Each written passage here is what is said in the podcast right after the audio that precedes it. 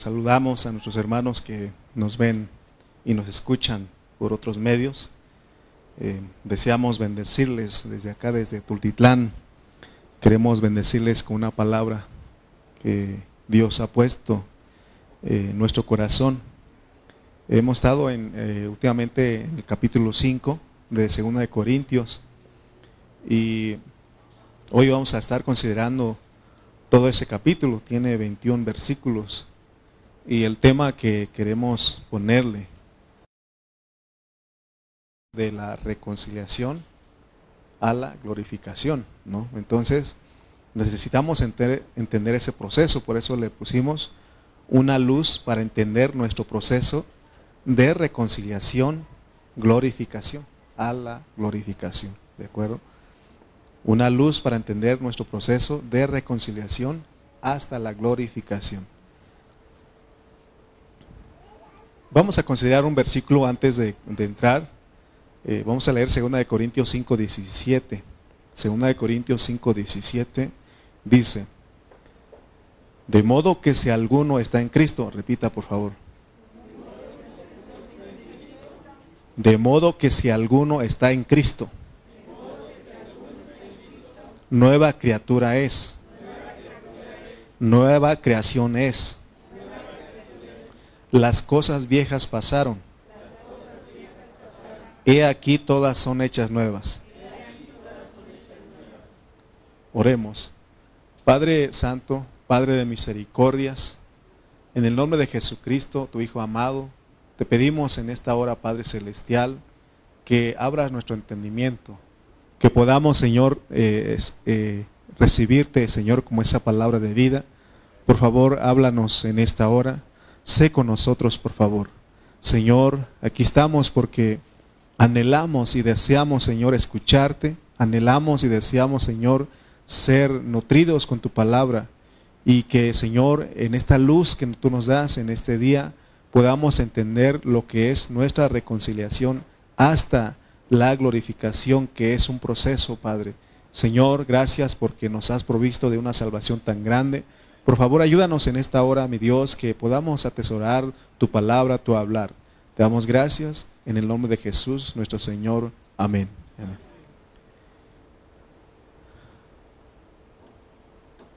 Tenemos que saber que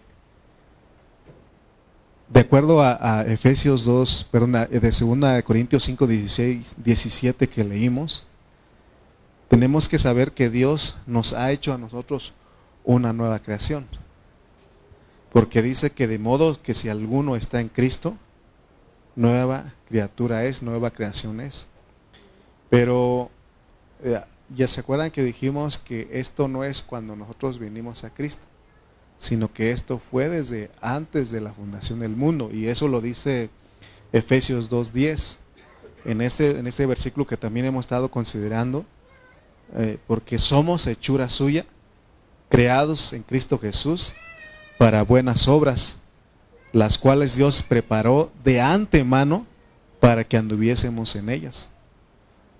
Hay tres palabras eh, en, hebreo que se usa para cada una de estas palabras o, estas este, de lo que Dios, cómo nos creó, cómo nos formó y cómo nos hizo.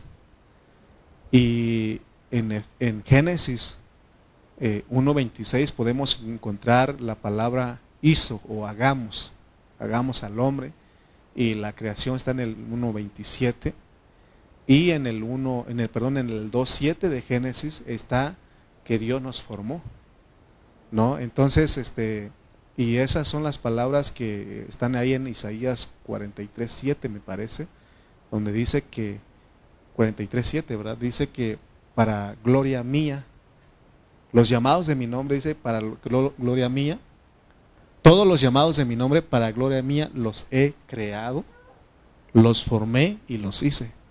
Si ustedes comparan estas palabras con Génesis 1.26, el 1.27, el 2.7, y ahí están esas palabras. Y ahí nos explica, nos explica claramente qué parte de nuestro ser fue creado, qué parte de nuestro ser fue formado y qué parte de nuestro ser fue hecho.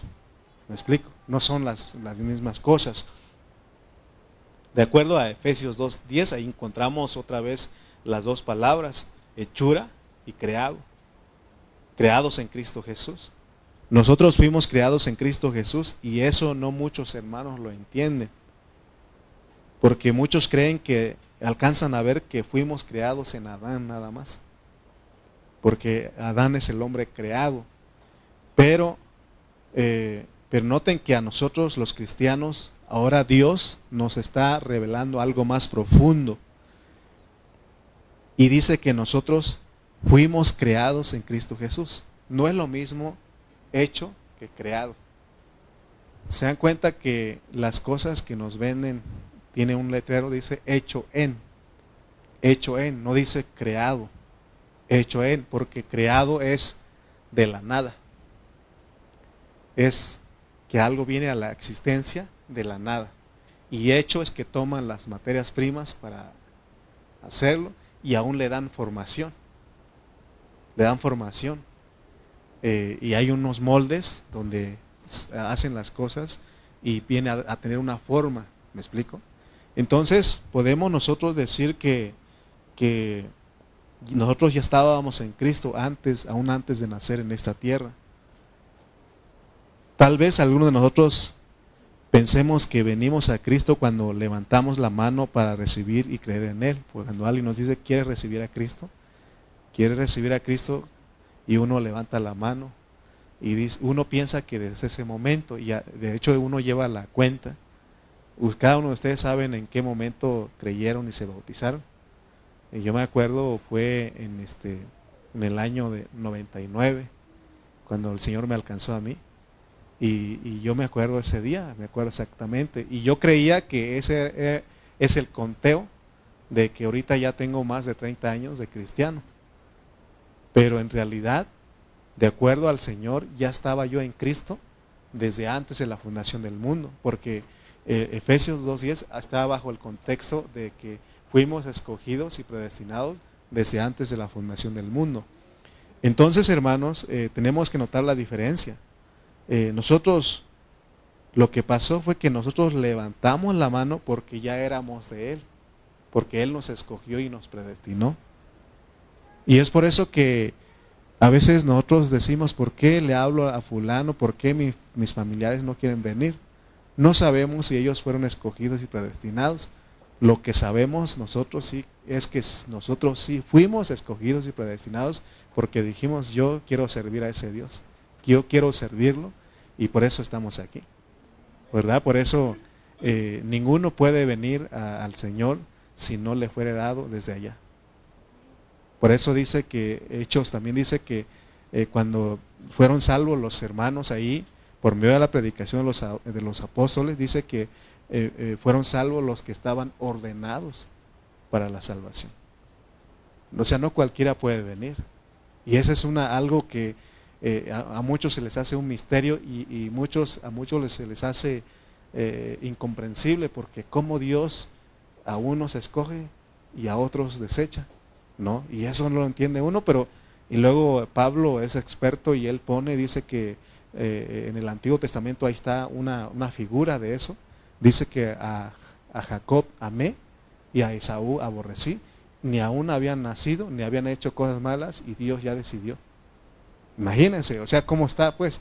Por eso es que nosotros decidimos, yo quiero servir al Señor, no porque inició nosotros, sino porque Él ya nos puso en Cristo desde de antemano, dice. Entonces estamos hablando de allá. Nosotros le, hemos puesto un nombre para poder comprenderlo, de la eternidad pasada, porque Dios vive de eternidad a eternidad. Hay una eternidad pasada donde Él nos escogió y nos predestinó y hay una eternidad futura donde es la nueva Jerusalén donde vamos a estar con Él. Y en medio de esas dos eternidades, podemos decir así, está el tiempo. Y aquí estamos nosotros. Pero nosotros ya fuimos, ya estábamos, solamente que aquí se manifiesta. Pero acuérdense que teníamos que participar de carne y sangre. Y aquí se manifiesta, por eso es que nos eh, algunos de nosotros nos habla y no, nos habla y no queremos venir, pero llega un tiempo porque todo tiene su momento. Amén. Todo tiene su momento. ¿Verdad? Este, yo siempre uso el ejemplo de mi hermana Teresita. Ella desde cuando ella vino al Señor y estuvo orando, orando, orando, rogando, rogando. Y hasta que vino uno, vino otro, vino otro y así. Así pasó con cada uno de nosotros, ¿verdad? Entonces es porque ya estábamos allá. Nosotros, hermanos, ya estábamos allá antes de nacer en Adán, antes de que nosotros viniéramos a la tierra. Eso significa que aún somos eternos. Hay una parte de nosotros que es eterno y es nuestro espíritu. Porque cuando alguien muere dice que el espíritu vuelve a Dios. ¿Se dan cuenta? Y, el, y la carne, esta carne al polvo de la tierra, pero hay una parte que tiene que ser juzgada, que es nuestra alma. Por eso es lo que estamos bregando ahorita, nuestra alma. Amén. Y esa es la razón por la cual Dios nos toma en cuenta. Si nosotros no fuéramos gente escogida, gente que, que está en Cristo desde antes de la fundación del mundo, Dios no nos tomaría en cuenta. Pero Él nos toma en cuenta para que seamos su justicia. Nosotros fuimos escogidos y predestinados para esto que estamos haciendo en la vida de la iglesia. No crean ustedes que nosotros venimos y pobrecito de nosotros, porque dicen que, ah, tú eres tonto, te engañaron. No, nosotros sabemos lo que estamos haciendo. El Señor le dijo a la mujer samaritana, nosotros hablamos lo que sabemos, ustedes no saben lo que hacen. Amén. ¿Se acuerdan que aún les he dicho en los mensajes anteriores, ¿a qué va usted a la reunión de la iglesia? Al mucho más. Porque Él me salvó, Él me reconcilió, Él me regeneró, porque, pero sigo yendo a la reunión de la iglesia porque Dios tiene que meterme en ese proceso hasta llegar a la glorificación. Amén. Hermanos, la vida cristiana es algo celestial, es algo espiritual. Lo que nosotros estamos haciendo aquí es lo que fue allá. Se está manifestando lo que fue. Por esto es una, una reunión celestial. Esta es una reunión de ángeles. Porque dice que en la resurrección seremos como ángeles. Amén. Entonces todavía no se ha manifestado, dice Pablo, lo que hemos de ser, pero un día se va a manifestar. Por eso no nos, hermanos, no nos entienden a nosotros. Por eso dice la Biblia que tenemos que eh, eh, hospedar a las personas, porque muchos sin saber hospedaron ángeles. ¿Sí? ¿Se dan cuenta de lo que está diciendo? Porque nosotros tenemos que ser gente que sabe hospedar. Amén. Y, cuando hospedamos a un hermano, estamos hospedado, hospedando a un ángel. Entonces yo quiero que vean ustedes, porque quiero elevarlos, que no pensemos que somos terrenales. Sí estamos en este mundo, pero dice que no somos de este mundo. Amén. Entonces, hermanos, la vida cristiana es algo celestial, es algo que no pertenece a esta esfera. Sí, porque el pobrecito los terrenales que hacen teniendo sus fiestas, quemando cohetes, haciendo bailes, haciendo muchas cosas. Pero nosotros no hacemos eso porque esta es a lo que Dios nos ha llamado. Amén. Si nosotros no tenemos cuidado, podemos ser amoldados a este mundo, a este siglo. Y lo que va a hacer este siglo es, nos va a llevar por donde sea. Así era nuestra vida antigua. Antes de venir a, antes de aceptar a Cristo, antes de responder al Evangelio, ¿cómo íbamos nosotros? Como mundanos, como hijos del diablo, pero no en definitiva porque fuimos escogidos y predestinados. Amén. Leamos 2 Corintios 5.1. Segunda de Corintios 5.1 dice, dice este versículo, porque sabemos, usted tiene que saber, nosotros tenemos que saber, porque sabemos que si nuestra morada terrestre se deshiciere, o sea, todos tenemos que saber que esta morada, este cuerpo, se va a deshacer. Recuerden por qué nos enfermamos nosotros. ¿Se acuerdan? ¿Por qué nos enfermamos? Hay varias situaciones, pero hay algo que estuvimos hablando, ¿no? Nos enfermamos porque estamos en un cuerpo caído. Estamos en un mundo caído donde hay muchas enfermedades.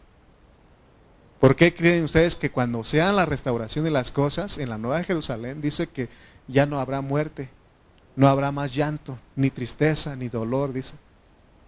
Porque pasaron las cosas y son todas nuevas. Porque vendrán cielos nuevos y tierra nueva. Está diciendo que eh, Dios va a restaurar todo. Amén. ahorita estamos en un mundo que, que va de mal en peor. No se va a mejorar. Recuerden lo que ha de venir, lo que ha de venir. Eh, nosotros este, podemos darnos cuenta que hace algunos años atrás la gente no se enfermaba mucho. No había muchas enfermedades. Es más, no había muchos médicos. No había muchos este, especialistas como hoy día. Ahorita, hermano, de todo, hay, para todo, toda enfermedad hay un especialista, En los tiempos, aún desde en los años 80 estoy hablando porque no estoy tan viejo. En los años 80, cuando yo era un niño, eh, mi mamá nos llevaba a un doctor que se llamaba David. Y ese doctor nos recetaba algo para todo. Y funcionaba. ¿Sí? Y ahorita ya no, no puedes ir a tomar algo porque eh, tiene que ser, por eso dice no te automediques. ¿Verdad? Entonces se dan cuenta cómo el mundo, estamos viviendo en un mundo que se está eh, eh, yendo de mal en peor. Ahorita estamos viviendo, por eso hermano, sabemos que nuestra morada terrestre está hablando de este cuerpo. ¿Por qué Dios nos pone ¿Por qué Él no nos perdonó una obra de milagro, nos, transforma, nos glorifica y nos lleva a los cielos? Y, porque es la idea de muchos, ¿no? Pero Él tiene un propósito. Él tiene un propósito. Él quiere que a través de todas las circunstancias nosotros digamos, gracias Señor. Gracias porque tú eres sabio, sabes lo que estás haciendo. Y hay un propósito, porque en la caída este cuerpo vino a ser el viejo hombre junto con el alma. Y esos son los que se oponen a Dios, por eso tienen que ser desgastados. Porque solo cuando nuestro hombre exterior es desgastado, entonces nuestro hombre interior se renueva. Yo he visto a mucha gente, y no he visto, también lo he vivido, porque de cierta manera somos orgullosos. Y cuando, ya cuando nos pega una enfermedad o estamos en una situación con problemas, esa persona se, humilla. ¿Sí? Se humilla. Pero mientras tanto tiene todo, no quiere nada eh, de, de, otras personas, no ocupa. Pero ya cuando está en una situación difícil, ocupamos de las personas. Y eso es lo que hace Dios para que desgaste ese viejo hombre. O sea que al viejo hombre hay que matarlo. Hay que matarlo. Eh, al viejo hombre hay que crucificarlo. Eso es lo que Dios está haciendo, desgastando y produce circunstancias. Por eso dijimos que todas las circunstancias de, nuestro derredor nos ayudan a matarnos, a matar el viejo hombre. Amén.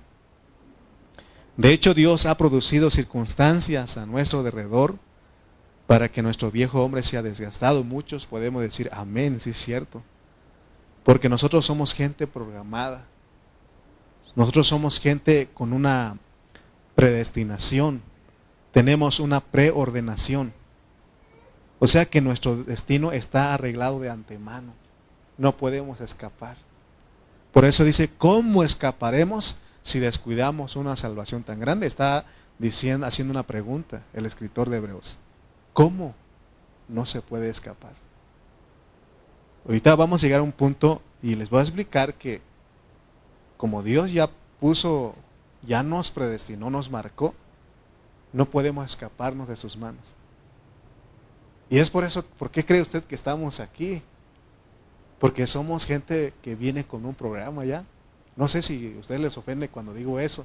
Así lo entiendo yo porque hay un, algo que Dios, un arreglo divino que Él hizo y se tiene que cumplir en la vida de cada uno de nosotros. Eh, ahorita que vi a mi hermano Jacinto, me dio mucho gusto porque él decía, hermanos, oren porque yo quiero estar los miércoles. ¿Se acuerda que pidió oración? Usted oró, ¿verdad que sí? Nosotros oramos. ¿Y, por qué él? Piensa, ¿por qué?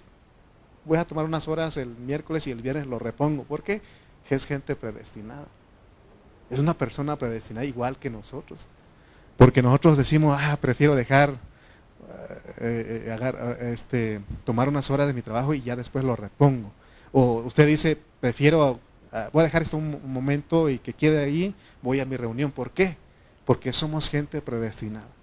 Porque si no estaríamos, seríamos gente afanada y ocupada en los placeres mundanos. Amén. Hermanos, en el tiempo nosotros tuvimos que venir a, esta tierra.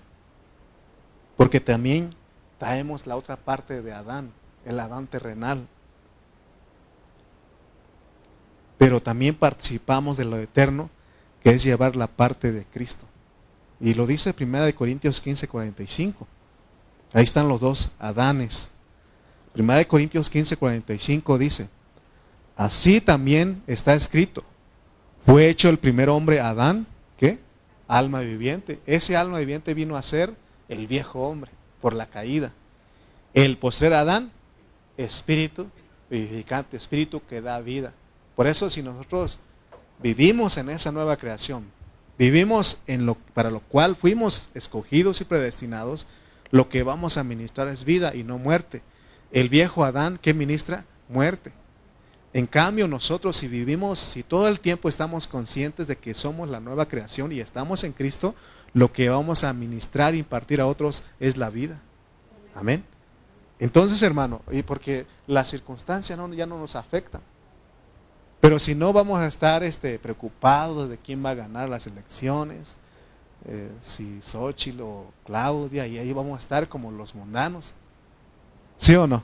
Ellos ahí están preocupados de quién va a ganar, si, y si regresan los de antes o que siguen los que no hacen nada. Fíjense cómo está. Yo ni me preocupo de eso. No me preocupa. Cuando llegan a la casa a hacer las encuestas, yo les digo, yo estoy orando por ustedes, por si algo pueden hacer, porque yo sé que no pueden hacer nada. No pueden hacer mucho. Porque estamos en un sistema caído y no pueden. El único que, eh, por eso toda la creación gime, que se nos manifestemos nosotros los que traemos la gloria de Dios, los que somos la justicia de Dios. Amén. Entonces nosotros fuimos creados en Cristo y fuimos formados en Adán, formados y aún hechos en Adán. Ya hemos hablado que como seres tripartitos, la creación tiene que ver con nuestro espíritu. La hechura tiene que ver la mezcla del espíritu con el alma. Tiene que ver con nuestro corazón ahí. Y la formación tiene que ver con el cuerpo. Ya les di los versículos. Génesis 1.26, 1.27 y Génesis 2.7. Ahí están las palabras y no estamos inventando nada. Amén. Ok. Regresemos a 2 Corintios 5.1. Porque ahí estamos. Mire lo que dice el apóstol Pablo. Porque sabemos que si nuestra morada terrestre, porque sabemos que si nuestra morada terrestre, ya entendió usted cuál es la morada terrestre, no es su casa, no es su casa, no es el edificio físico, no, no está hablando de eso. Está hablando de qué? De nuestro cuerpo físico. Amén. Porque sabemos que si nuestra morada terrestre, este tabernáculo, esta es una tienda que nosotros eh, usamos se deshiciere, recuerden que se tiene que deshacer.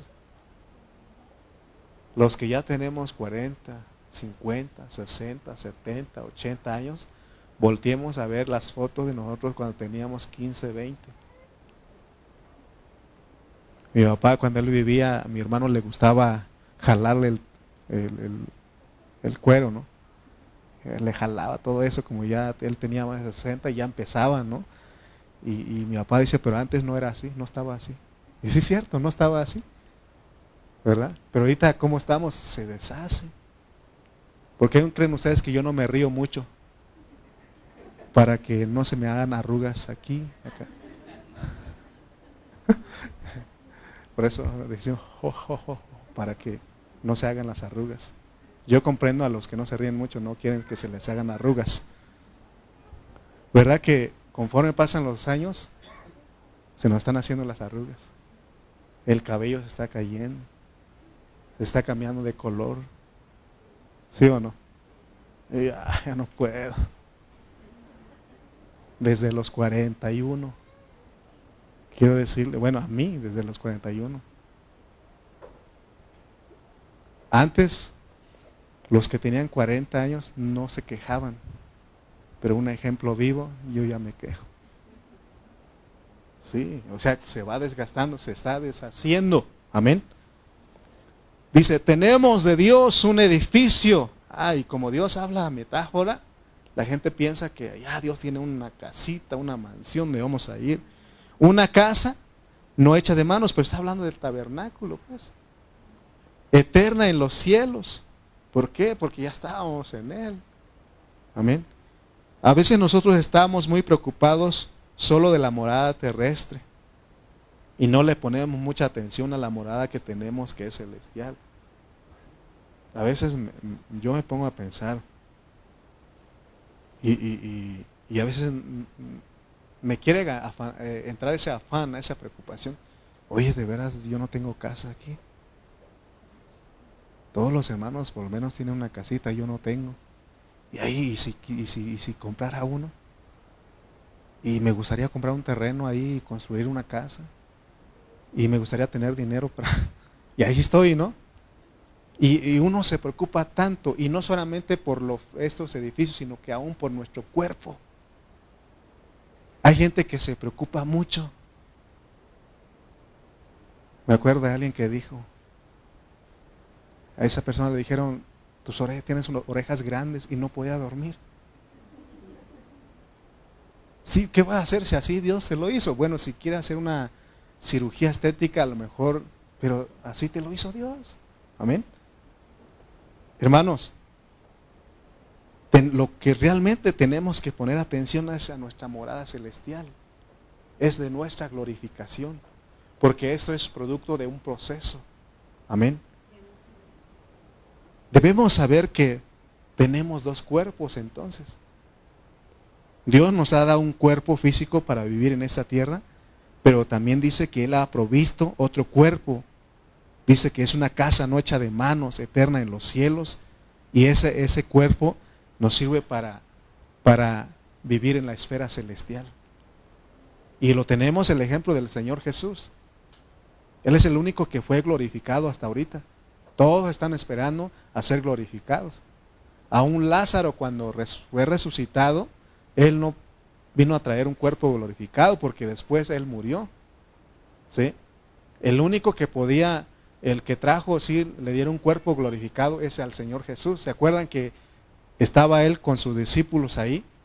Y de, de esa manera fue alzado a los cielos. Ese es el cuerpo celestial que se necesita. Ahora, versículo 2, miren lo que dice. Miren lo que dice el versículo 2, la idea de 2 Corintios 5. Y por esto también gemimos. ¿Qué es gemir? Es llorar. Es eh, aún hacer sonidos. Porque yo le quiero preguntar a usted, hermano, ¿usted ha gemido por esto? ¿Por su cuerpo? ¿Usted, ¿Alguno de ustedes han llorado por la condición de su cuerpo físico? No de que nos estamos deshaciendo, desgastando, no, sino que por lo que es, lo que, lo que contiene este cuerpo, por este cuerpo contiene cosas que no nos permiten avanzar en nuestra salvación. O usted es uno de los que está enamorado de su cuerpo. ¿Verdad? Este, porque a pesar de que, fíjense que un jovencito, un niño, y aún nosotros, nuestro cuerpo tiene pecado, es un cuerpo de muerte. Y debemos de gemir, tenemos que llorar. Pero ¿saben qué? Muchos estamos, amamos mucho nuestro cuerpo. Fíjense que hablando físicamente, hay hombres y mujeres que tienen cuerpos esbeltos, aún cuerpos, como dijo don Ramón, una cosa bien hecha. ¿Se acuerdan que decía eso? ¿Sí o no? Y hay gente que tiene su cuerpo así. Y, lo cuidan, ellos se ven en el espejo, más bien nos vemos en el espejo, ¿verdad? Y decimos, este, y, cuidan mucho su cuerpo. Pero ese cuerpo sirve solamente para vivir en esta tierra. ¿Y sabe qué pasa después? Se muere uno y es un banquete para los gusanos. Y se vuelve polvo. Amén. Por eso está bien. No estoy diciendo que hay que descuidar, no, pero no, afanarnos como hay gente que se afana. Por eso están los lugares ahora llenas de, de, gente que hace ejercicio, ¿sí o no? Preocupados, afanados. No estoy diciendo que usted no haga ejercicio, que no hagamos, hay que hacer, pero no tanto de afanarnos. El ejercicio que sí es necesario es el ejercicio para la piedad. Porque dice, el ejercicio corporal para poco, para poco aprovecha, no para nada, para poco, para poco, es mientras vivimos aquí. Pero el ejercicio para la piedad para todo aprovecha, pues tiene promesa para este siglo presente y para el venidero. ¿Me explico? Entonces tenemos que estar, no preocupar, sino más ocupados en lo que es nuestra morada celestial. Amén, nuestra morada celestial. Porque es un resultado, va a ser como una recompensa de todo el proceso que vivimos nosotros. Recuerden que el cuerpo físico solo es la semilla para que nazca el mejor cuerpo. Por eso cuando nos entierran, de ahí, si nosotros vivimos una clase de vida que a, continuación vamos a ver, cuando venga el Señor Jesucristo, vamos a ser transfigurados, vamos a ser glorificados. Y por eso dice Pablo, y por eso gemimos. Hermano, cada uno de nosotros conocemos nuestra condición, en qué parte estamos luchando. Y ahí es cuando tenemos que gemir, tenemos que llorar. Yo así, yo sí he llorado. Y yo le he dicho al Señor, miserable de mí, así como Pablo, ¿quién me librará de este cuerpo de muerte? Porque este cuerpo siempre nos lleva a pecar. Por eso tenemos que gemir. Y tenemos que gemir para qué? Para que seamos revestidos de aquella nuestra habitación celestial. Se dan cuenta que el cuerpo viene a ser como un vestido. Un vestido, dice, seamos revestidos porque para Dios estamos desnudos entonces. Es más, cuando nosotros pecamos, estamos desnudos. ¿Se acuerdan de Adán y Eva? ¿Cuándo se dieron ellos cuenta que estaban desnudos? Cuando pecaron. Amén. Porque antes de pecar ellos tenían una gloria, un vestido, y no estaban desnudos, pero una vez que ellos pecan, pierden ese vestido. Por eso Dios nos ha llamado para que en ese tiempo recuperemos, recobremos ese vestido y cuando el Señor venga, vamos a ser revestidos de aquella nuestra habitación celestial. Debemos anhelar ese cuerpo glorificado porque esa es la meta de ser reconciliados de nuestra reconciliación. Versículo 3. Pues así seremos hallados vestidos y no desnudos. Fíjense lo que está declarando este versículo. Quiere decir que por muy lindo, por muy hermoso y esbeltos que sea nuestro cuerpo terrenal, pero para Dios estamos desnudos a causa del pecado que entró. Entonces hay un único y verdadero vestido. Es el, el cuerpo celestial. Es el edificio, es la casa no hecha de manos, eterna en los cielos, que dice el apóstol San Pablo. Entonces estamos leyendo todo este, este capítulo para explicar bien lo que es nuestro cuerpo transfigurado, porque esa es la meta de, ser la nueva creación. Hay una meta de ser nueva, nueva creación. Cuando leemos 2 Corintios 5, 17 decimos, de modo que si alguno está en Cristo, nueva criatura es. A veces nos gusta repetir hecho, hermano, de modo que si alguno está en Cristo, nueva creación es, nueva criatura. He aquí, las cosas viejas pasaron, eh, todas son hechas nuevas. Pero no sabemos que ese versículo tiene una meta, que, que nosotros obtengamos un cuerpo que transfigurado. Amén. Versículo 4. Porque así mismo, otra vez dice, porque así mismo los que estamos en este cuerpo, en este tabernáculo, ¿qué, qué hacemos? Gemimos con angustia, estamos cansados y tristes de nuestra condición. Hermanos, que no nosotros a veces decimos, no voy a hacer eso? No voy y de repente caemos. Es cuando tenemos que gemir con angustia y decirle, Señor, si tú no trabajas en mí, voy a seguirte fallando, Señor. Porque cada uno de nosotros sabemos en qué situación, cuál es el área que estamos luchando. No todos estamos luchando en la misma área.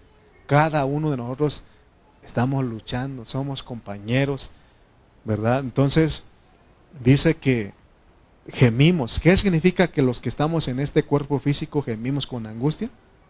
Porque este nuestro cuerpo, diga, este nuestro cuerpo, este mi cuerpo, ¿sabe que está lleno de, deseos, de deseos engañosos? Está lleno de deseos engañosos. Amén. Eso es lo que nos debe de afligir. Es más, de hecho, aquí en el estómago, aquí en las entrañas están los deseos engañosos. Por eso, Pablo, fíjense lo que él dijo en Romanos 7, 18 al 24. Dice Romanos 7, 18 al 24. Y yo sé que en mí, esto es en mi carne, dice. Es lo que todos debemos de decir. Yo sé que en mí, esto es en mi carne, en mi carne no mora el bien porque el querer el bien está en mí, pero no el hacerlo. Porque no hago el bien que quiero, sino el mal que no quiero, eso hago, ¿se dan cuenta? Y si hago lo que no quiero, ya no lo hago yo, sino el pecado que mora en mí. Así que queriendo yo hacer el bien, hallo esta ley, que el mal está en mí, ¿dónde? En mi carne. Porque según el hombre interior me deleito en la ley de Dios, pero veo otra ley en mis miembros que se revela contra la ley de mi mente y me lleva cautivo a la ley del pecado que está en mis miembros. Miserable de mí, ¿quién me librará de este cuerpo de muerte? Por eso tenemos que gemir. Tenemos aún todo el tiempo decir miserable de mí. Y es cuando viene el Señor y Él es el que dice, déjate, coopera. Yo estoy trabajando en ti. Colosenses 3, Colosenses 3, 5 al 10. Y aquí está nuestra disposición nuestra colaboración con Dios, hermano. Se levantan esas, esas pasiones, esos deseos que tenemos que hacer, considerarnos muertos. Considerarnos muertos. Y de esa manera el Señor trabaja en nosotros. Dice el, Colosenses 3, 5 al 10, haced morir pues lo terrenal en vosotros. ¿Qué hay en nuestro cuerpo? ¿Qué hay, ¿Cuál es lo, lo terrenal que hay en nosotros? Fornicación. Sí, ahí está la fornicación. Impureza. Pasiones desordenadas. Ahí están, ahí están los deseos. Malos deseos y avaricia, que es idolatría. Cosas por las cuales la ira de Dios viene sobre los hijos de desobediencia. En las cuales vosotros también anduvisteis en otro tiempo cuando vivías en ellas. Porque muchos de nosotros traemos un pasado terrible. Por eso Dios dice, hagan morir eso. Por eso, hermano, por eso Dios en su soberanía decide que nosotros participemos aún de carne y de sangre. Participemos de los pecados. Para que sepamos que esas cosas no nos llevan a ningún lado. Amén. Sino que eso desagrada a Dios. Versículo 8. Pero ahora, dice, dejad también vosotros todas estas cosas. Y agrega otras cosas. Ira. No es la de ira, ira, ira, no. Es ira. Enojo, dice. Malicia. Blasfemia. Palabras deshonestas de vuestra boca. No mintáis los unos a los otros. Habiéndoos despojado del viejo hombre con sus hechos. Se dan cuenta que ese es el viejo hombre y dice 10, y revestido del nuevo. Amén. Y revestido del nuevo, el cual, conforme a la imagen del que lo creó, se va renovando hasta el pleno conocimiento, porque ya fuimos creados. La meta de nuestra creación es el cuerpo glorificado. Amén. Por eso tenemos que revestirnos, tenemos todo el tiempo estar conscientes de que Dios nos está ofreciendo un revestimiento el revestir ese que digamos, Señor, vive a través de mí, vive tú en mí. Ya no vivo yo, mas Cristo vive en mí. Es lo que debe haber en nosotros todo el tiempo, hermanos. ¿Me explico? Porque de repente nos hallamos en una situación que tenemos que hacer, quedamos ahí, quedarnos ahí, levantarnos, levantarnos y venirnos a Él, porque Él dice, si confesamos nuestros pecados, Él es fiel y justo, justo para perdonarnos y limpiarnos de toda maldad. Hijitos míos, si alguno de ustedes hubiera pecado, abogado tenemos para con el Padre a Jesucristo, su Hijo. ¿Sí o no? Pero hermano, el diablo nos engaña a nosotros y que nos eh, fallamos, no, ya yo creo que ya, ya no la hago para esto. No, levántate, reconoce que eres miserable. Reconozcamos que somos miserables. ¿Y quién nos librará? Jesucristo. Más gracias doy a Jesucristo, a Dios por Jesucristo. Por esta condición, hermano, debemos de gemir y anhelar, debe haber un anhelo ardiente de ser revestidos para que esto mortal sea absorbido por la vida que Dios ha puesto, esa vida que Dios ha puesto en nosotros. Él ha puesto algo en nosotros y se puede. Hermano, ¿y, dónde está el anhelo cuando vives la vida de la iglesia? Y, no es para vanagloriar a nuestro hermano, pero Él lo anheló. Él dijo, sí o no, hermanos, por favor, oren por mí. Yo quiero estar en la reunión de los miércoles voy a hablar con mi, con mi jefe para que él me dé unas horas y pueda salir temprano, ¿sí o no? Hay un anhelo, un anhelo, un deseo y se hacen las cosas. Pero si usted está ahí, ah, ojalá salga algo para no ir a la reunión, va a salir. Y usted ya no viene, ¿sí o no? Amén. Entonces, hermano, debe haber un anhelo, un deseo. Hermano, es que el frío, es que, hermano, ahí te veo tempranito caminando y ¿Y ese frío qué? O sea, hermano, o sea, necesitamos nosotros, debe haber un anhelo, un deseo en nosotros. Amén. Entonces, eh, tenemos que gemir, pues llorar, Señor, otra vez no fui a la reunión. Tenemos que, otra vez no oré, otra vez no agarré la palabra. Tenemos que gemir porque este cuerpo tiene otros deseos. No, este cuerpo, si le das rienda suelta, eh, se ocupa en otras cosas. Esta mente se ocupa en otras cosas. Hay hermano, cuando yo digo hermano, porque la mayor parte de los jóvenes, los jóvenes son los que están ahora en la tecnología, ¿no? Dos, tres horas en el celular, en la pantalla, y hay hermanos adultos que dicen, hermano, yo en eso no. Sí, pero ¿qué tal? ¿Te ocupas en otra cosa? O sea, todos estamos batallando, ¿sí o no? Tú no estás en el celular, pero puedes estar en otra cosa. Y eso no te lleva en ese proceso, no estás en ese proceso. Por eso tenemos que gemir, tenemos que llorar, tenemos que decir, Señor, por favor, ayúdanos. Versículo 5, ahora dice este, este, este versículo. Mas el que nos hizo, eh, más el que nos hizo para esto, más el que nos hizo para esto mismo, es Dios. O sea, Él hizo todo, Él decidió que tuviéramos ¿qué? un cuerpo, un, cuerpo terrenal, un cuerpo caído. Mas el que nos hizo para esto mismo es Dios. ¿Para qué nos hizo así? Para desgastar nuestro viejo hombre. Fíjense que hay una historia en Génesis 32.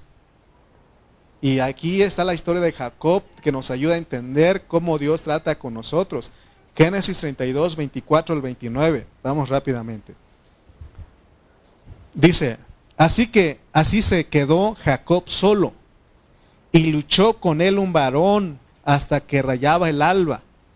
Y cuando el varón vio que no podía con él, tocó en el sitio del encaje de su muslo y se descoyuntó el muslo de Jacob mientras con él luchaba.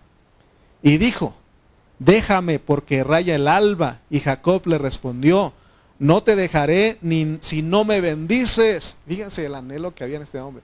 No te dejaré. Es como, es como nosotros decir, no fallaré a mi reunión de la iglesia porque ahí está la bendición. No fallaré. Amén. Y él dijo, no te dejaré si tú no me, si no me bendices. Y el varón le dijo, ¿cuál es tu nombre? Y él respondió, Jacob. Jacob es el viejo hombre, es el estafador, el engañador, donde están todas las cosas terrenales. Y el varón le dijo, no se dirá más tu nombre Jacob, sino Israel. Está hablando de una transformación, hermano. porque has luchado con Dios y con los hombres y has vencido. Entonces Jacob le preguntó y dijo, declárame ahora tu nombre. Y el varón respondió, ¿por qué preguntas mi nombre? Y lo bendijo allí y no le declaró su nombre. Aquí dice que Jacob peleó con un varón y sabemos que es un ángel. Hay una alabanza, ¿no? Jacob luchó con el ángel por una bendición. Dámela, Señor. Así cantábamos antes. Para que Jacob peleara con un ángel, un ángel, ese ángel tenía que tomar el cuerpo de un hombre. Al que Jacob le dijo, no te dejaré hasta que me bendigas. Y dice que Jacob le preguntó su nombre, pero el ángel no le declaró su nombre. Hay una razón. Estamos hablando, usando esto porque el versículo 5 de 2 de Corintios dijo, mas el que nos hizo para esto mismo es Dios, quien nos ha dado las arras del Espíritu. O sea que nosotros tenemos el Espíritu de Dios. Y no estamos sufriendo o luchando a nuestras propias expensas para ser desgastados, sino que Dios produce todas las circunstancias alrededor de nosotros. Veamos algo importante en la historia de Jacob. Y es que cuando Dios trata con nosotros como hombre, eso es muy importante entenderlo, que lo captemos. Porque Dios siempre va a tratar con nosotros como hombre. Por eso les dije que Él no viene así y nos toca un toque y ya somos. No, no. Para que seamos desgastados y seamos transformados, el Señor va a tratar a nosotros como hombre. ¿Cómo es eso? Porque aquí, si usted nota, aquí Dios no declaró su nombre a Jacob, porque es Dios en el ángel. Dios en el ángel tomando el cuerpo de un hombre, porque dice que pelearon. Entonces, hermano, es un hecho que Dios va a pelear con nosotros para desgastarnos, pero lo hace como hombre. Dice que Jacob luchó con él hasta que se le acabaron las fuerzas. ¿Y qué hizo el ángel? Agarró el muslo, lo descoyuntó, dice, y por eso dice que Jacob cojeaba de su cadera después de que lo desgastó. Así quiere Dios traernos a nosotros. Quiere decir que ya no dependamos de nosotros. Que ya digamos, ya no puedo, Señor. Solo tú puedes cambiarme. Solo tú puedes transformarme. ¿Cómo podemos aplicar esto a la manera en que Dios nos desgasta? Si usted le pregunta a Dios, Dios, tú eres el que me estás desgastando, ¿cuál es tu nombre? ¿Sabe qué va a hacer Él? Él lo oculta debemos entender que el hecho de que Dios pelee con nosotros como, como hombre y no nos declara su nombre, porque si supiéramos que es Dios, dijéramos, bueno, está bien, Señor, me dejo pues. Pero nosotros, Señor, ¿por qué pasa? ¿Por qué conmigo? Y Él dice, Él, él no declara, Él no dice, soy yo, Él no dice eso. ¿Por qué? Porque el nombre de Dios puede ser el de tu esposa. El nombre de Dios puede ser el de tu esposo. El nombre de Dios ahí puede ser el de tus hijos. Puede ser el de tus padres. Puede ser el de tus familiares. Con el propósito de que nuestro hombre exterior se desgaste. Por eso, ahora podemos decir como Pablo, y sabemos que todas las cosas nos ayudan a bien, porque entendemos que es Dios a través de nuestra pareja, de nuestros hijos, nuestros padres, de nuestros familiares, de todo lo que nos rodea, a nuestro alrededor. Versículo 6, miren lo que dice. Así que no tenemos que quejarnos porque miren, porque hace, creo que en la mañana estaba viendo un video que encontré ahí de, una mujer, dice que es una madre, es una mamá que tuvo 12 hijos. Y ella se estaba quejando de que ninguno de los 12 hijos este, quieren cuidarlo, cuidarla, y que y ella estaba diciendo que, que se estaba quejando ahí, estaba llorando y ponían una, una musiquita de fondo ahí que hasta lo hacía llorar a uno ahí. Y yo estaba escuchando, ya es que tuve 12 hijos, ninguno de esos hijos, 12 hijos me quiere cuidar a mí. Y este, y, y, luego dice este, y ahora hablaron todos ellos y lo que me quieren hacer es mandar a un asilo y, este y, también, también se hicieron otra junta conmigo y quieren qué va a pasar con mi herencia y ahí están mis hijos, ¿no? Y ella estaba quejando. Por supuesto que no está bien que los hijos hagan eso, pero ella debe de saber, bueno, si ella es cristiana, debe de saber que esas cosas es Dios peleando con ella ahí. ¿Para qué? Para que sea desgastada. Amén. Es Dios a través de tus hijos, de tus padres, de tus familiares.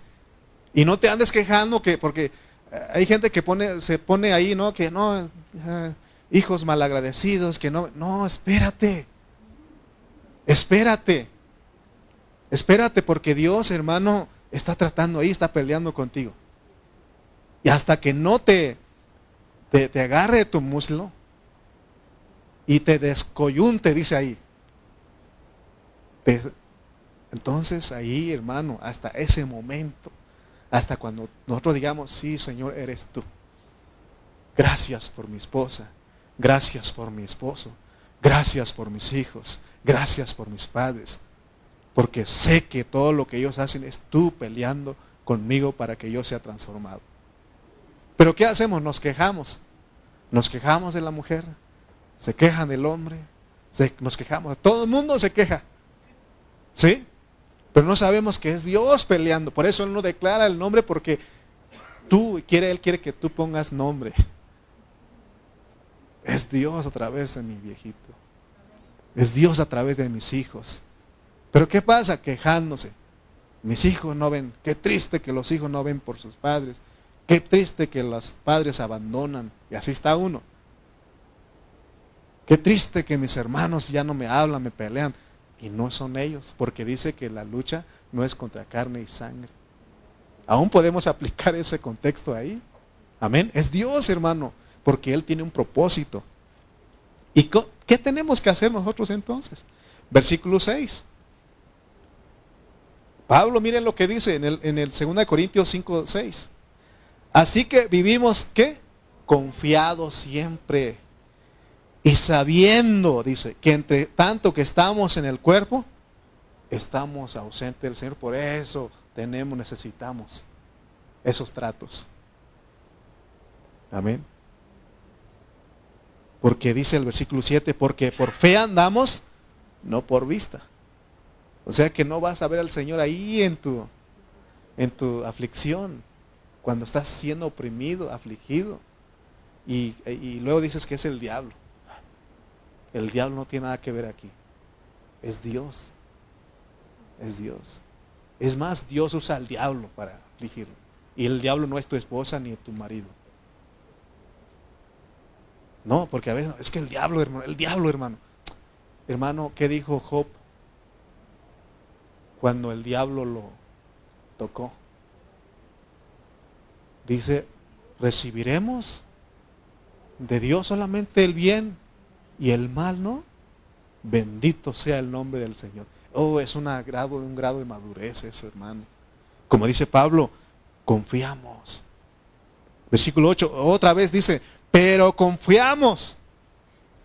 Hermano, él entendió porque llegó a la madurez y él dice, pero confiamos y más quisiéramos estar ausentes del cuerpo y presentes del Señor. ¿Qué estaba diciendo él? él ya se quería morir, pero no suicidarse, nada de eso, no, porque él comprendió que mientras estábamos aquí, los tratos van a estar. Pero Dios, esos tratos son soberanos. Señor, por favor, oro por mis hijos, cámbialos, trátalos. Oro por mis padres, trátalos, Señor, cámbialos. Son tratos, pues. Soberanamente porque Él quiere desgastar nuestro viejo hombre. Amén. Amén. Por eso confiamos. Hermanos, versículo 9, ahí está una clave, porque dice, por tanto, procuramos también, o él entendió como el Señor dice, ¿sabes qué, Pablito? No te vas a venir todavía. Te necesito allá por causa de los hermanos, por causa de la iglesia. ¿Qué no acá nosotros a veces, Señor, muéveme a otro lado? Bien cansado vivir con este pastor aquí en esta iglesia. Sí, hermano, no creas que yo soy Fácil, soy monedita de oro. Así como tú comprenderás. ¿Sí o no? O sea, yo, ustedes se queja de mí, yo me quejo también de ustedes. Pero tenemos que saber, confiar, como dice aquí, serle agradables, ya sea ausentes o presentes, serle agradables. Porque si somos agradables ausentes, o sea, ausentes del Señor, está hablando de vivir todavía aquí. Si somos agradables, el resultado va a ser ser agradables presentes con Él. Y entonces es en su venida y Él nos recompensa, transfigura nuestro cuerpo. Amén. Y ya no estamos desnudos. Pero si aquí nos rendimos y decimos, ah, yo ya no puedo. Me voy para mi rancho. Oramos aún por nuestros vecinos, Señor, llévatelo, te lo mando, Señor. ¿Sí o no? Pero Dios es soberano todo, hermano. Hay un propósito, el desgaste. Hasta que caminemos así, nos va a desgastar Él. Amén. Porque así caminaba Jacob. ¿Verdad? Porque es el muslo, dice que lo agarró aquí y no sé cómo caminaría él. Y hermano, pero él fue bendecido, ¿sí o no? Amén. O sea que, es que ahorita me, me acordé de un amigo mío. Bueno, el Juanito, pues me acordé de él. Sí, la otra vez veníamos de Chimalpa. Y bien orgulloso el hombre, aquí está mi hermana, perdón hermana. Pero orgulloso el hombre porque le digo, hermano, lo, haga, lo ayudo. No, no, no, hermano, yo puedo. se iba a caer, hermano, no podía doblar su rodilla. Y ahorita me acordé de él, yo creo que así caminaba este Jacob. Pero es un trato de Juanito. Eh. Es un trato. Si me estás escuchando, me estás escuchando, Juanito. A pesar de que el cuerpo de muerte nos estorba, por eso es que tiene que ser desgastado. Dios produce todas las circunstancias para desgastarnos, al grado de que para algunos el nombre de Dios para desgastarnos es su, por ejemplo, en el caso de las mujeres, es su esposo, de los hombres es de su esposa, otros de sus hijos, otros de sus familiares, otros de sus padres, otros el nombre de Dios para desgastarlo es el pastor, son los ancianos, los diáconos, los hermanos de la iglesia, los compañeros del jale, del trabajo, el jefe, los empleados, si eres jefe, todo. Por eso dice, y sabemos que todas las cosas nos ayudan para bien. Veamos cómo es que Dios pelea como hombre con nosotros, porque Él quiere acabar nuestra fuerza hasta tal, tal grado que digamos, confío en ti, Señor. ¿No creían ustedes que Dios podía haber aniquilado a Jacob desde el principio? Desde que él empezó a luchar. Sin embargo, lo dejó que peleara con él hasta el alba, hasta rayar el alba. Y este Jacob no, eh, no podía, no quería rendirse. Sí, porque seguía, seguía, ¿no? Y dice que hasta que lo tocó. Ya ves, necesitamos eso, hermano. Amén. Quiere decir que soberana, quiere decir entonces que soberanamente para esto nos puso Dios como decía el versículo 5, ¿no? Más el que nos hizo para esto mismo es Dios. ¿Quién podrá con Dios? ¿Quién podrá con Él? ¿Te vas para el sur? Ahí está. ¿Te vas para el norte? Allá está.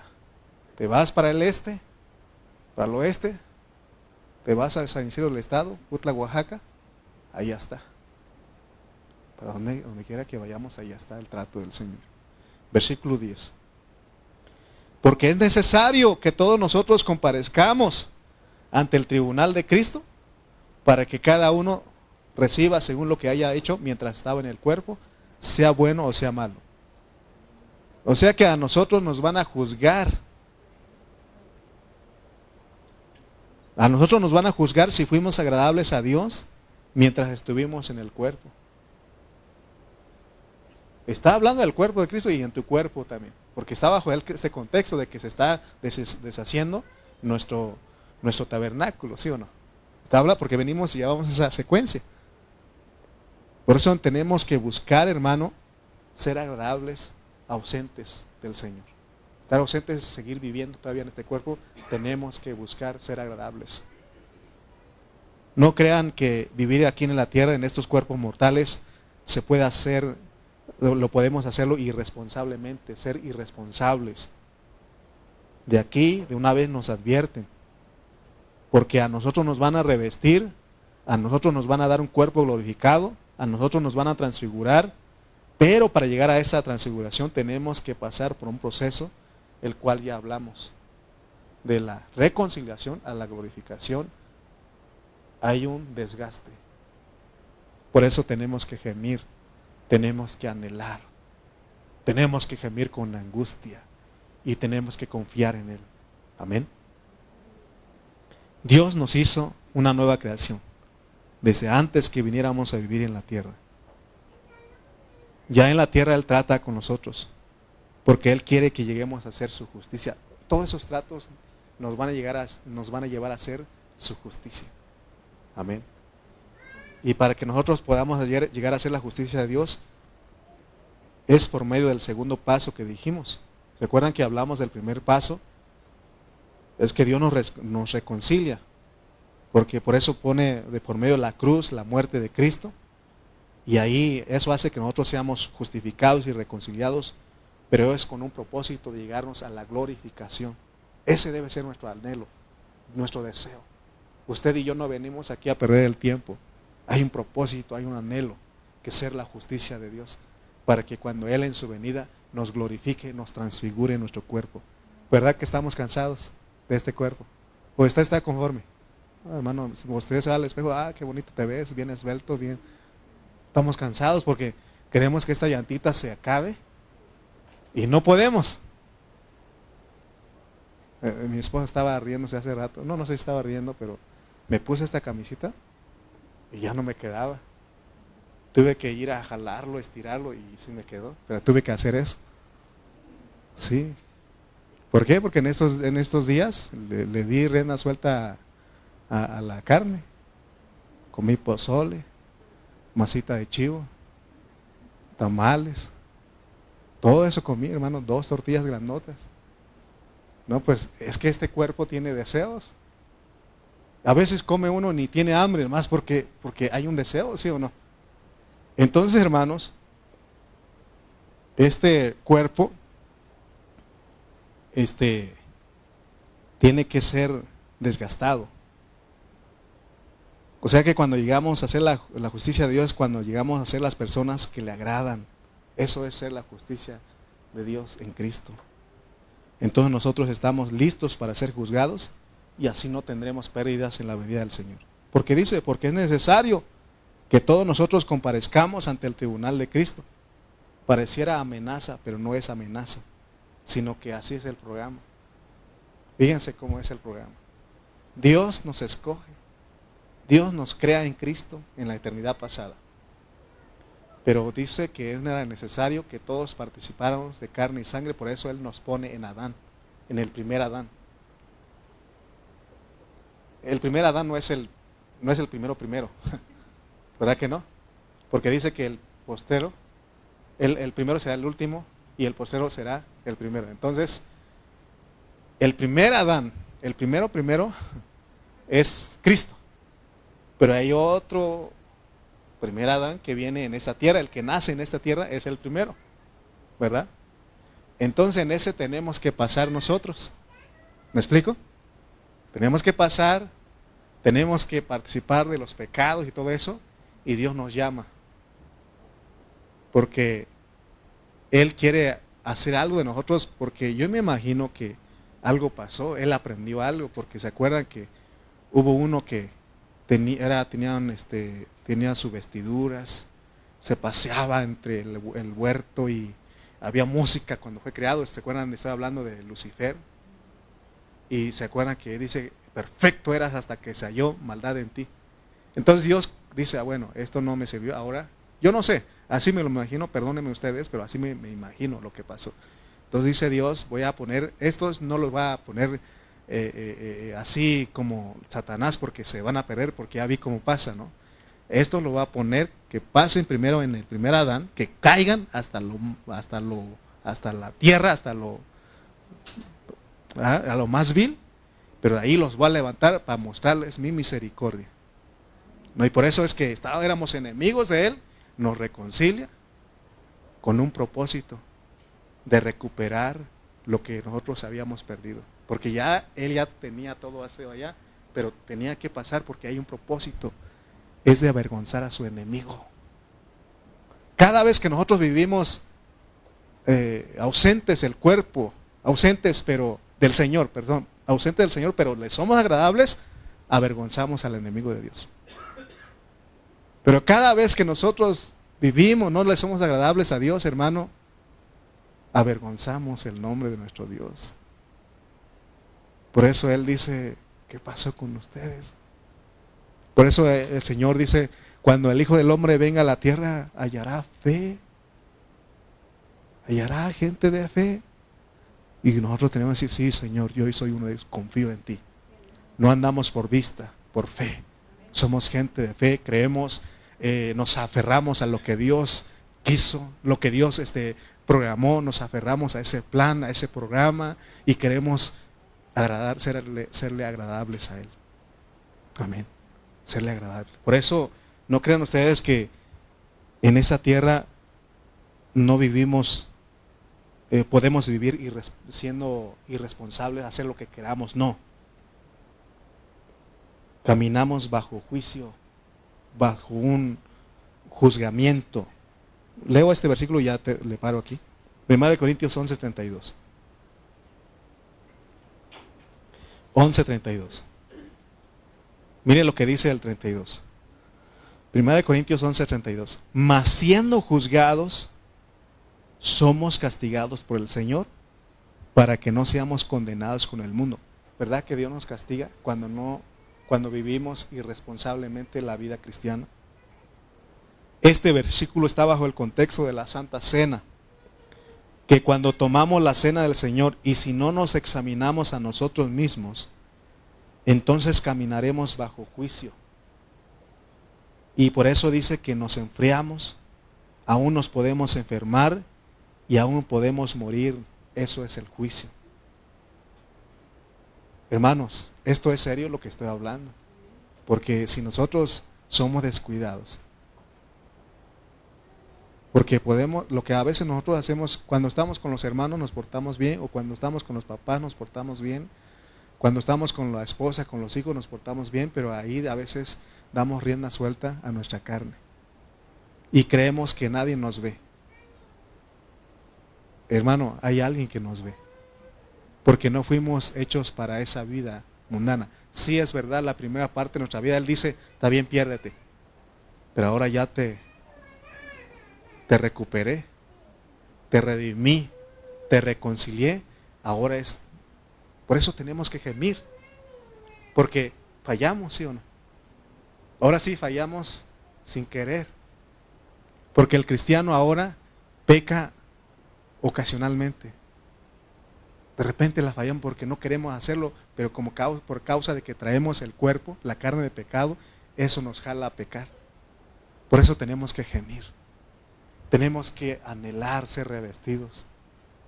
Tenemos, hermano, que hacer morir lo terrenal en nosotros. Todo el tiempo tenemos que decir, Señor, ayúdame. Confío en tus promesas.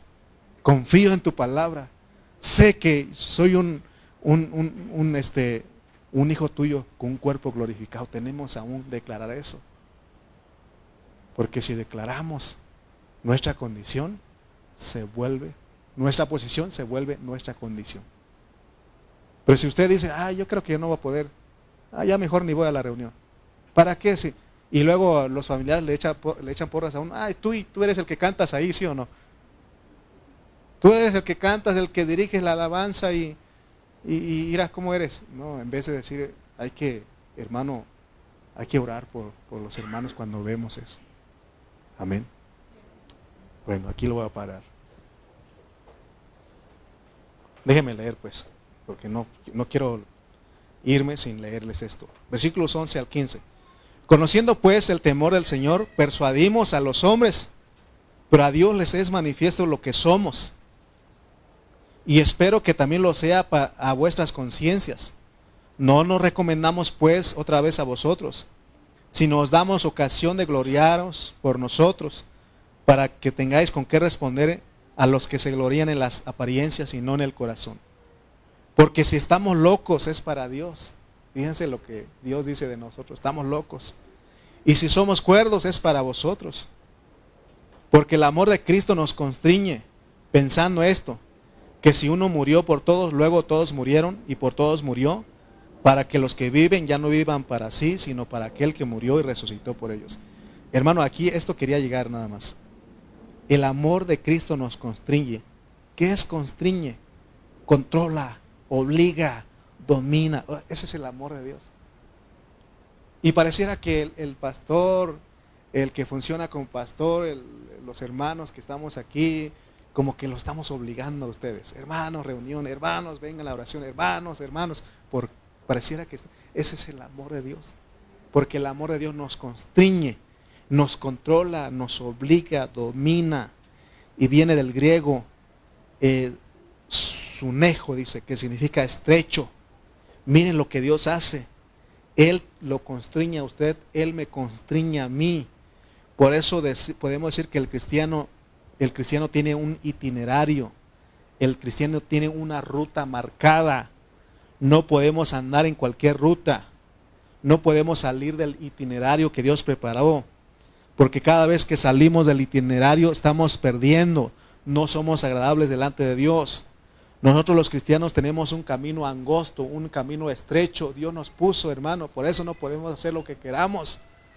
Eso quiere decir lo que, que nos constriñe el amor, que Dios no nos deja. Miren qué amor tan grande que Dios nos tiene. ¿Sabían ustedes que por la misericordia de Dios y por el amor de Dios que no nos hemos ido del camino? Y si salimos un poquito, Él nos regresa. Produce, produce circunstancias eh, aquí yo estoy delante de ustedes no porque yo ah, soy un este alguien que siempre quiero estar, no, hermano. De repente quiere uno salirse, pero bendito sea Dios por su amor, por su misericordia. Haga un, haga un recuento. ¿Cuántas veces el diablo ha usado circunstancias para apartarnos del camino de Dios? Él también usa circunstancias. Usa cosas para apartarnos del camino de Dios. A los jóvenes especialmente y aún a los adultos. ¿Cuántas veces lo ha querido apartar el diablo del camino de Dios a usted? Pero el amor de Dios nos constriñe, el amor de Dios nos limita, el amor de Dios nos restringe, nos, nos impulsa, aún nos obliga para otra vez volver al camino y caminar ahí. Seguir ahí. Amén. acuérdense eso, el amor de Cristo nos constriñe. Por eso, porque hay un programa hay un propósito, hermanos. Por eso estamos aquí en esta hora. el amor de Cristo lo constriñó a usted para que viniera a este lugar. Amén. Y Él va a producir circunstancias. Lucha, va a haber lucha, va a haber pelea ahí en la casa. ¿Y para qué? Para que busques a Él. Para que busquemos a Él. Amén. Oremos. Padre Celestial, te damos gracias por esta noche. Gracias por tu palabra. Gracias Señor porque nos permites tocarte. Gracias Señor porque tu amor nos constriñe. Y es por eso que no podemos salir del programa. Y si salimos, tú, nos, tú te encargas de regresarnos. Te pedimos en esta hora, Señor, que, que no desmayemos, sino que confiemos en ti, Señor. Pero que también gimamos, que seamos los que lloran, los que gimen, Señor, por ver la condición de nuestra carne, de nuestro cuerpo. Queremos ser hallados, vestidos y no desnudos. Revístenos de tu vida, revístenos de Cristo, Señor. Gracias por esta noche, gracias por tu palabra, gracias, Señor, porque tú eres bueno con nosotros. En nombre de Cristo Jesús, amén y amén. Amén.